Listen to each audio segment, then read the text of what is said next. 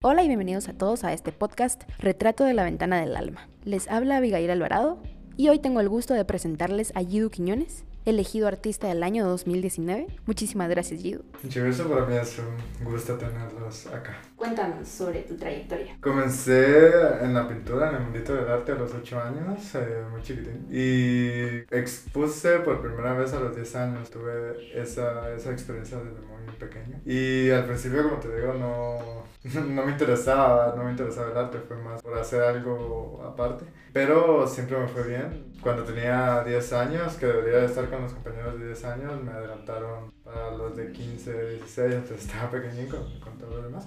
Pero sí, eh, comencé a los 8 años en Correos, pasé mucho tiempo ahí, entré a la ENAP, a la Escuela Nacional de Artes Plásticas, Rafael Rodríguez Padilla, y ahí terminé mis estudios sobre las artes, pero también he tenido maestros aparte, he visitado su taller y he tenido la oportunidad de estudiar con gente de otro país también. ¿Y cuál es el concepto de arte para ti? Fíjate, es una palabra tan, tan peligrosa, es una palabra muy peligrosa y abarca tanto. Para mí, hay gente que con solo su presencia ya es arte. Un, una forma de expresión es la pintura, como es la música, como es la danza, que abarca, que abarca el arte en sí. Pero el arte es como algo mayor, algo casi divino, ¿no? Algo que los humanos, los humanos podemos lograr, podemos llegar a ello, pero para eso necesitamos cierta libertad de, del espíritu. La pintura es un resultado del arte, por eso no, no podemos encerrar el concepto arte en un estilo de pintura. Esa es la, la, pelea que hay bastante bajo, mi opinión, mi opinión. La pelea que hay de esto es arte y esto no es arte y todo eso. Abarca tanto, es tanto, que la pintura, que cada artista es solo como la manera en que él se expresa y el arte es muchísimo más, la vida entera, es, es, es mi vida entera. Sí, definitivamente tiene que existir esa sensibilidad. Esa sensibilidad, sí, que hay, hay, hay, personas incluso que no, no trabajan en esto, pero ya son arte, ¿no? Son, a mí me encantan. ¿Y cuál crees que es el rol del arte en tu vida? Creo que ya lo dejaste bastante claro, pero... Ajá, pero si no abarcara el arte en sí, toda la palabra arte, ¿no? la pintura, eh, poder leer, escribir, también escribo algunas cosas. No sé, mi vida no tendría sentido alguno, pero esto le da, le da sentido a mi día a día. Me salvó la vida y le dio sentido a, a, mi vida. Sí, sí, eso es un buen punto, ¿verdad? Porque empezó de ser nada a hacerlo todo. A hacerlo todo, sí. ¿Cómo es tu encuentro cotidiano con la inquietud artística? Creo, creo mucho, relaciono muchísimo la pintura con la poesía. Entonces, mi roce con, con el arte es primero encontrar esa poesía con mi sentir del momento. Si me despierto y tengo ganas de pintar en ese momento, lo hago. Quiera que no, el, el, roce con el arte es primero encontrar cierta poesía con un objeto y eso lo traduzco a la pintura. Sí, a veces eso es lo más importante, ¿verdad? Encontrar esos momentitos y levantarse si es necesario. Y, y, ser, ser como consciente. Nuestro, nuestro trabajo, bajo mi opinión, el trabajo del artista no, no es tanto mi yo, sino que ser un buen receptor de, de, del día a día y poder expresarlo. Eso es, eso es mi trabajo. ¿Crees que el artista plástico se debe dejar llevar o dejarse razonar y entrar en un tema para entonces plasmar? Igual, creo mucho, creo mucho en la dualidad. Eh, es como la, mi pintura. Intento no irme de un extremo a otro. Intento llevar esa dualidad entre lo figurativo y lo abstracto. Igual lo pienso en, en, el tema, el tema es muy peligroso, si te encerras en un solo tema te vuelves monótono y aburrido. Entonces te tendrás que dejar llevar, pero siendo consciente de que lo pensaste antes. Puede ser hasta como un agradecimiento a ese talento, ¿verdad? sí. Dejar fluir. ¿Y qué técnicas plásticas utilizas mayormente en tu taller? Eh, aprendí a usar de todo y disfruto usar todo pero prefiero el acrílico y el carboncillo. La obra de arte y el material se tiene que adaptar, o uno se tiene que adaptar el proceso a, a cómo, a la actitud del artista, ¿verdad? Hay artistas muy desesperados, hay artistas muy tranquilos, hay artistas muy detallistas, hay otros que manchan. Mi, mi actitud no es tan despacio, es, prefiero la mancha y soy bastante desesperado y espontáneo. Entonces lo que me facilitó mucho eso fue el acrílico. Seca muy rápido y me deja hacer muchísimas texturas. Entonces es como me da mucha libertad para poder trabajar eso. Libertad que no me daría el óleo, libertad que no me daría la acuarela. Y el carboncillo porque igual me da mucha libertad para no solo el trazo, sino que poder esfumar, poder usar el polvo. Soy fiel creyente de la libertad también. Pero también con la libertad hay que saber adaptarse. Hay que saber no convertirla en libertinaje tampoco, porque se hace un desorden Sí. ¿Y cuál es la paleta de colores que crees que utilizas más? En sí, estoy enamorado de todos los colores. Me gustan todos los colores. Pero por lo general soy bastante oscuro. soy bastante barroco. No lo sé, es buena pregunta. Me gusta, es, es un gusto por, por, esos colores. Colores que no los encuentro en, otro tipo de paleta. Como te digo, aprendí a utilizarlas todas. Creo fielmente en aprender las cosas como se tienen que hacer. Ya después decidís qué, qué vas a hacer. Pero por lo general mis colores son bastante tierra. Y el arte puede parecer bastante libre en cuanto a espacio y material pero ¿cuál crees que podría ser esas reglas que conforme el tiempo tú mismo te has trazado para tu línea de trabajo? Pues fíjate que incluso hasta en eso estoy, en, ese proceso estoy. La academia, a pesar de que soy fiel creyente de ella, también te puede hacer daño. Una cosa es ser buen estudiante y otra cosa es ser artista. La academia, esas, esas reglas te, son peligrosas también, te, te quitan las alas a ese, a ese artista. Pero es básico conocer los cánones, conocer el rostro, las carnaciones, el material, hay que aprender todas las reglas que lleva el material para saber cómo usarlo. Ya después se rompen y, y se rompen hasta usar cosas de albañil, como, yo lo, como yo lo hago. Hay que conocerlas para saber qué romper y qué, poder, qué puedes hacer y qué no puedes hacer. Hay unas reglas que son como nuestra Biblia, ¿no? La composición, eso es muy importante y, y hay que estudiarla, igual que los colores. Los colores son un lenguaje que hay que conocerlo, hay que estudiarlo para saber después qué vas a romper y qué no. Sí, tal vez podrías verlo como conocer el lenguaje para después conocer el lenguaje para después exacto no lo puedes haber dicho mejor sí. y de todo esto cuál crees que es el tema que podrías hacer una línea extensa como obras que tengan mucho que ver en sí como te digo incluso estoy trabajando en eh, tengo que aprender a volar. Eso así se llama la serie y te lleva mucho la libertad y la poesía. Es, es, necesario la libertad, la libertad en sí, incluso el arte, el arte, su función también es trabajar tu realidad. Yo no voy a pintar las pirámides de, de Egipto porque no las veo, entonces voy a pintar lo que veo. En el interior, el artista del interior es muy colorido, es porque en sí el interior es muy lindo. Entonces vas a pintar tu realidad. Por eso hay que moverse también, el artista se tiene que mover. Tuve la oportunidad también de conocer el arte cubano y ellos son muy revolucionarios, ¿no? Están contra su gobierno. Entonces ellos están pintando su realidad. Tu vida en sí es el tema que vas a abarcar. Sí, realmente plasmas tu propio mundo. ¿Y cuáles son tus mayores referentes artísticos, plásticos? Han sido como etapas. Al principio yo era un pintor bastante figurativo, tonto.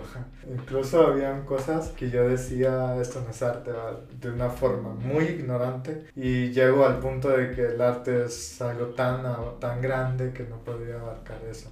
Al principio, al principio tuve gente como, como lo ha tenido cualquier estudiante de la escuela, gente como Manolo Gallardo, eh, artistas guatemaltecos muy académicos, eh, Jorge Corleto y gente muy buena, pero figurativa. Tuve la oportunidad de, de, conocer la obra de Paul Klee, por ejemplo, Paul Klee, que fue un turco. Me abrió la mente por completo. Kandinsky, he leído sus libros y eh, ellos fueron como los que me fueron abriendo la mente a los colores y a, a, al arte abstracto, a, a, eso de que no solo es plasmar lo que estás viendo, sino que hay algo interior que hay que ponerlo y, y solo lo puedes hacer con, con, con abstracto, con colores. Eh, Rufino Tamayo, el mexicano, un gran trabajo de, de colores. Entonces pude aprender de ellos. Incluso antes yo no usaba mucho color, era bastante claroscuro, bastante figurativo sin color ahora gracias a, a, esta gente fue como me enamoré de, de los colores y, es parte de guatemaltecos como Juan Pablo Canale, como te digo, le tengo muchísimo cariño a ese señor. Jorge de León. Él hace arte contemporáneo, ¿no? Me ha gustado incluso y he intentado hacerlo. Maestros que me han moldeado. Bueno, y, y, algo bien importante que mencionabas, entonces, ¿realmente para ti podrías clasificar el arte bueno y el arte malo? Fíjate que más que clasificar el arte Obviamente todo lo que, lo que estoy diciendo es opinión propia y me hago responsable de ellas. Más que clasificar el arte en sí, se podría clasificar como a la persona, ¿no? Al artista en sí, su trayectoria, su por qué estás haciendo esto. Si de verdad lo estás haciendo por un sentido de arte o solo lo estás haciendo por vender. Eso se podría clasificar para mí. El arte en sí, la pintura y todo lo que lleva la pintura, la escultura y todo, tiene mucha dedicación, mucha dedicación, entregarle una vida entera, hacer muchos sacrificios, quedarte en casa en lo que la gente hace otras cosas, requiere muchísimo sacrificio, una vida entera de sacrificio. Entonces eso es lo que se podría clasificar, como que la persona que lo está haciendo por molestar, solo por pasar el rato, o, o la persona que está trabajando porque le dio la vida al arte, eso se podría clasificar. La obra de arte en sí, pues será el resultado de tu habilidad, de tu técnica, de tu forma de pensar. Es muy independiente de, de en sí que es arte y que no es arte. Sí, porque al final es expresar. Es expresar. ¿Y para ti qué es la apreciación artística? ¿Cuenta con un significado único dado por el artista o realmente puede ser subjetivo? Qué buena pregunta.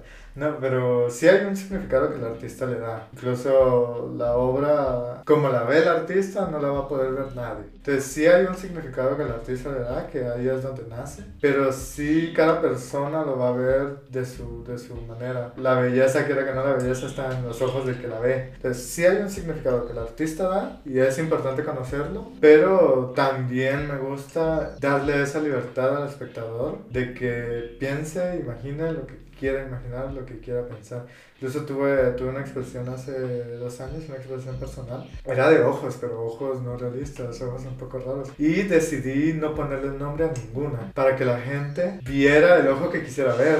Había un ojo que en lo personal yo lo había hecho de cocodrilo, pero unas personas me decían, es de dinosaurio, es de dragón, es de monstruo. Me gustó que dieran la interpretación que quisiera. Entonces decidí no ponerle nombre, porque si le pones nombre, ya en sí le estás diciendo a la persona qué pensar y qué tenés que ver. Les quité el nombre para que la gente viera lo que quiera ver. Es parte de la libertad de eso del arte, es un pro al arte, a ese bien mayor que es el arte, no es el artista, no es la persona, es, es el arte. Y entonces, ¿cómo podrías decir que se desarrolla tu interpretación artística? Déjanos entrar un poco en tu mente. Para interpretar una obra ajena, y eso lo digo por experiencia propia, es bueno conocer al artista que la está haciendo, su vida, su, su porqué, su técnica, porque incluso la puedes disfrutar solo así, si no tienes idea del artista. Yo no acostumbro a conocer a los artistas. Entonces, ver la obra solo así te da un disfrute y un, una experiencia única para, para ti. Pero si querés en sí profundizar en la obra que te encantó, te atrapó y hay que profundizar en ella, es necesario conocer, conocer al artista, conocer su vida, conocer su porqué. Importante, más no necesario. Sí, yo creo que todos los que nos detenemos a, en algún momento a apreciar arte, siempre nos topamos con eso de querer saber realmente qué, qué quiso decir el artista, ¿verdad? Y, y varias veces no es lo que uno piensa. Ajá, incluso hay, hay, pinturas que no te gustan a primera vista, pero ya viendo lo que el artista dice, todavía como que, como que sí me gustó, ¿verdad? Como que sí, sí la llevó bien. ¿Y cuál entonces crees que es el camino o el siguiente paso del arte en cuanto a interpretación pictórica?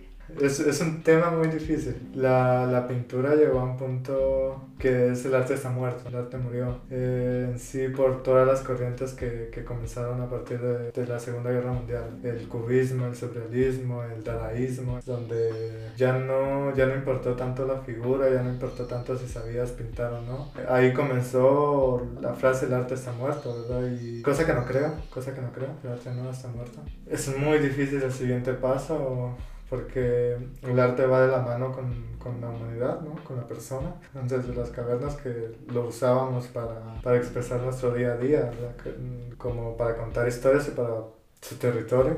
Así ha ido de la mano con el renacimiento, con la iglesia. La iglesia ha tenido mucho, la religión ha tenido mucho que ver con el arte. Las guerras que han tenido muchísimo que ver con el arte, la, la primera y la segunda guerra mundial, que ahí fue donde comenzó esa rebeldía de los artistas, de que por qué voy a hacer algo, algo tan formal si en sí se están matando sin sentido. Y ahí es donde entra la filosofía también. Ahí fue donde se comenzó a moldear. En la actualidad estamos en un momento donde necesitamos gente que se mueva, ¿verdad? Que, que, que piense, ¿cierto? El, el, arte va de la mano también con la filosofía, que sean un poco filósofos. Siguiente paso, espero que sea bueno, ¿no? En pro al arte y, y ser parte de él es un límite donde la humanidad se está preocupando por otras cosas, ¿no? Y el arte tomó un segundo plano, que, que no debería de ser así. es lo que solo el ser humano puede hacer, la prueba de que haya, hay un alma, ¿no? Hay un, sentimiento, porque está difícil todo eso. Sí, tal vez es hora de tenerse como a sanar esa percepción que se tiene. Ajá, un nuevo, un nuevo renacimiento en pro del arte, no sé. ¿Qué significado tiene para ti relacionarse culturalmente con más artistas? Eh, es, es, importante relacionarse para cultivar tu alma, pero siendo consciente de mantener esa, esa barrera, esa línea, de, de no pasarte a, a, influenciar tus cosas con ellos. Es importante relacionarse igual en pro al arte, en pro a la cultura, en conocimiento, en alma, pero mm, una vez entres a tu estudio no, no, no te influyas tanto en, en el, el trabajo de otra persona. Entonces, ¿podrías decir que el estilo pictórico es algo para un solo autor? ¿O crees que en algún momento podrías llegar a colaborar? Sí, no lo creo. Yo eh, ya he tenido oportunidad de que me digan que si quiero formar parte de colectivos y todo. Y no, no estoy a favor de, de los colectivos. Eh, como te digo, no tengo nada en, ninguna, en contra de ningún artista. Pero para desarrollarme a mí plenamente, necesito estar solo. Y, y para mí todos necesitan estar, estar solos para poder desarrollar su obra. Si haces un, con un grupo algo, ya te comenzás a, a, inclinar a qué le gusta a ellos o qué no les gusta, qué funciona, qué no, qué no funciona. Sí he sido parte de, de, grupos de gente maravillosa. Actualmente estoy trabajando con, con una academia, Latidos se llama, en Zona 9, y trabaja todas las ramas del arte. Y si creen que puedo ayudar y me piden ayuda, ayudaré a cualquier grupo. Pero de que me hagan parte, de, de que me incluyan en ese grupo lo veo muy lejos. Estoy más por, por, algo personal, algo de un solo autor, que espero más adelante que cuando muera o algo sea universal, ¿no? Pero necesito serme fiel a mí mismo y para serme fiel necesito estar solo. Entonces sentís como que detrás de un colectivo hay como otra intención que más que el arte podría decir. Hay mucho de decir también yo soy mejor que, que tú, y cosas que ya te pusieron barreras, ¿no? A la hora de desarrollar una obra, a la hora de sentirte cómodo. Hay mucho problema con el artista de que se pone primero él, ¿no? Primero yo y primero yo y después la obra. Eso es lo que perjudica a la hora de desarrollarte. Tal vez por ahí va el siguiente paso, ¿verdad? Pr primero hay que salvarte a ti mismo para salvar a los demás. Entonces, para encontrarte a, a, ti mismo, a tu obra, primero encontrarla solo, ¿no? Primero encontrarla con tus experiencias, con tus metidas de pasta. Ya con todo eso vas a desa desarrollar tu obra, para desarrollar tu, tu, tu alma, ¿no? Tu obra. ¿Y qué opinas sobre vivir del arte en Guatemala? Estoy consciente que es difícil, es algo que cuesta mucho. El arte en un país donde no sé, la, gente, la gente tiene problemas con la cultura, ¿no? No se aprecia mucho, mucho la cultura en ese sentido. Pero sí se puede vivir del arte. Tal vez no pensando en ello, ¿no? No entrar al mundito del arte pensando de que quiero vivir de esto o voy a hacer una fortuna en esto, no. Poco a poco las cosas van cayendo. Hablando de mi experiencia personal, poco a poco la vida me ha dado, me ha dado las cosas, me ha, me ha permitido entrar en lugares. He vendido obra, vendido bien, de eso me he defendido. Dar clases y todo. Sí se puede, es muy difícil, que requiere mucho valor, muchas agallas, mucha necedad también, a la primera no lo vas a lograr, pero sí se puede. Hay, hay mucho espacio en Guatemala que te brinda y tener muy en claro que, que le vas a dedicar la vida a esto, ¿no? Y buscar las maneras, ser un poco ingenioso y no tener miedo de hacer el ridículo también, porque lo vamos a hacer. Tiene mucho valor, hay que ser muy, muy perseverante. Sí, es de valiente. Es de valiente. sí. ¿Y te preocupa algo del presente? Teniendo en cuenta de que todo esto afecta a todo en realidad. Mm, algo del presente. La mentalidad de la humanidad, ¿no? La mentalidad de las personas. El arte es reflejo de eso, es reflejo de las personas. Y por desgracia estamos en una época donde la gente como que tiene muchos problemas en ese sentido, tiene muchos problemas espirituales, por decirlo de algún modo, eh, anímicos, no se aprecia muy bien. Entonces como que esa, esa mentalidad de la, de la gente joven que está en un mundo muy deteriorado, donde casi todo es cosas malas, cosas muy superficiales, ¿no? Pero eh, están naciendo en un mundo muy muerto en el sentido del alma. Entonces eso es peligroso para la misma humanidad. Ya el arte para ellos perderá sentido. Es importante cultivarlo desde, desde pequeños. Es, tal vez lo único que tengo miedo es esa mentalidad, ¿no? Al día a día, a las necesidades de porque si tengo que trabajar y, trabajar 24/7 eh, y qué tiempo me va a dar para ver una pintura, no para leer algo. Y es necesario poder leer, poder ver para tu misma vida, ¿no? para, tu, para cultivar tu, tu, tu alma, pero para ser consciente de ello, lleva un largo camino que las nuevas generaciones no están en eso, están preocupadas en novios, en drogas, en, cosas así. Yo sé que va a sonar muy, muy común ¿no? y muy de viejitos y, y no soy viejito, pero, pero es la verdad, es la verdad, hay que ser conscientes de que es la verdad, de que deberían de cultivar un poco más su lado humano, porque se están haciendo muy robots. Esto es lo único que me preocupa, ¿no? Descuidar tu lado humano y al mismo tiempo descuidar las artes. En Guatemala que tenemos lindos espacios de arte. Nuestro Museo Nacional, que en, la actualidad tiene muchos problemas. El techo, muchas goteras y todo eso. Como es que nuestro propio museo tenga esos problemas, pero a la gente no le interesa. Entonces, esa desinformación cultural y esa esa, ese tu lado no humano es peligroso, es, es, malo. Sí, el dejar por otro lado el arte, ¿verdad? Y es que sí tenés bastante razón, porque normalmente ahora ya no hay tiempo para esas cosas. Se, nos hacemos adultos muy temprano, ¿no? Metemos la pata muy temprano. Muchísimas gracias, Giu, por hacer de este segmento posible. Muchísimas gracias a ustedes por, por venir y creo que lo disfruté muchísimo. Eso fue todo por hoy. Nos vemos en un segmento más. Ciao.